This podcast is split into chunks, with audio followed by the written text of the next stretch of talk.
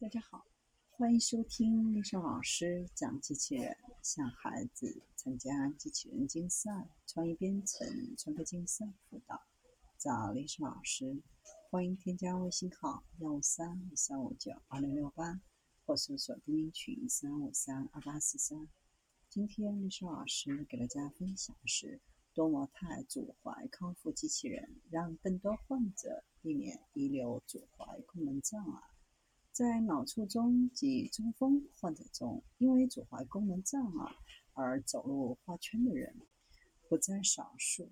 我国科学家新研发的多模态足踝康复机器人，可以让更多患者避免遗留足踝功能的障碍。这个康复机器人是由清华医学团队联合研发，融合了人机交互、脑机接口、人机电融合与智能控制等多项技术。要想理解康复的难，还得从人类的大脑说起。大脑重塑是康复治疗的重要目标。在人类的大脑皮层当中，支配人手脚的神经细胞分布最为广泛。当脑卒中等疾病发生后，患者手脚功能常常受累。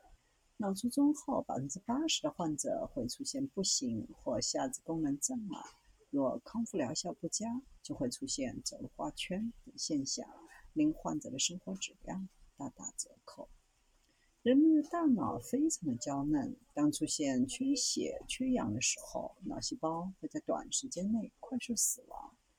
当然，大脑也有应对损伤的带走方式。当一部分脑细胞死亡后，其他脑细胞会建立新的突触连接，重建神经网络，实现对原有功能的代偿。这就是常说的大脑重塑。以足踝康复为例，医生会给患者大量的外界刺激，不仅让足踝局部的肌肉、神经恢复到正常状态，更希望把足踝运动反馈给大脑，促进大脑对足踝运动指挥功能的神经重塑。然而，通过足踝运动和神经反馈机制让大脑重塑这种自下而上的治疗，康复周期长，治疗效果也很难令人满意。那么，有没有可能从根源出发，直接促进大脑重塑，进而完成足踝功能的康复呢？我们的科学家就是这样打算的。要想让机器人知道患者想动。在新的康复治疗当中，首先要训练患者努力想让自己的足踝运动，让大脑重塑，建立新的神经网络，指挥足踝运动。与此同时，收集患者的神经网络信号，通过脑机接口解读后，传递给足踝康复机器人，由足踝康复机器人协助患者进行足踝的运动。经过上百次重复的训练后，大脑就可以慢慢实现神经功能的重塑，患者控制和支配瘫痪足踝的愿望就能实现了。在这项研究当中，解决了不少困难。首先，在大脑中，下肢运动皮层位置较深，踝关节运动想象脑电信号强度都比较弱。要想在众多脑电信号当中捕捉到踝关节运动想象信号是非常困难的。团队经过反复的摸索，才逐渐确立了踝关节运动脑电信号的解码方法。其次，脑卒中患者因脑损伤病变位置大小不同，脑电信号与正常人有一定的差异。建立个体化的脑机接口训练方案也是个挑战。最后。高效解析足踝主动意图的信号，通过脑机接口准确传达给足踝康复机器人，实现良好反馈，是实现神经功能重塑的关键技术，也是研发的难点之一。在整个康复系统建立的过程当中，康复设备开发环节由两家公司配合完成，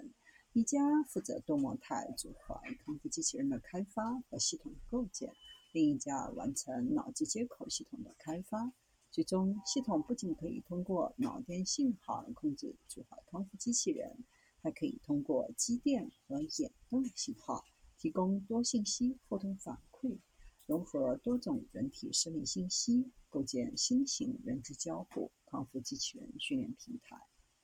接受脑机接口康复机器人辅助训练的患者，每天要在机器上重复约一百次，用时一个多小时。对于很多患者来说，这是相当辛苦的事儿。但是如果能够坚持下来，结果就是下肢运动功能和踝周肌肉力量恢复明显。经过客观评价。脑机接口阻踝康复机器人可以显著改善患者踝关节主动关节的活动度、背屈和拓屈肌力、下肢功能、平衡功能以及日常生活能力。和传统康复训练相比，脑机接口阻踝康复机器人训练进一步改善了脑卒中患者阻踝痉挛，提醒了新型康复训练技术对患者神经控制的能力。对于发病早期、具备良好语言和认知功能、能够良好沟通和执行训练的脑卒中患者，神经重塑机会会大大增多。通过二十天的强化训练，足下垂和画圈步态有效改善，不仅提高了康复疗效，也缩短了康复治疗的时间，促进患者早日回归正常生活。未来这一系列研究成果不仅能应用到脑卒中、脊髓损伤、脑瘫等原因导致的阻踝功能受限患者康复当中，脑机接口、肌电和眼动反馈等技术还可应用于认知、语言和吞咽等康复领域。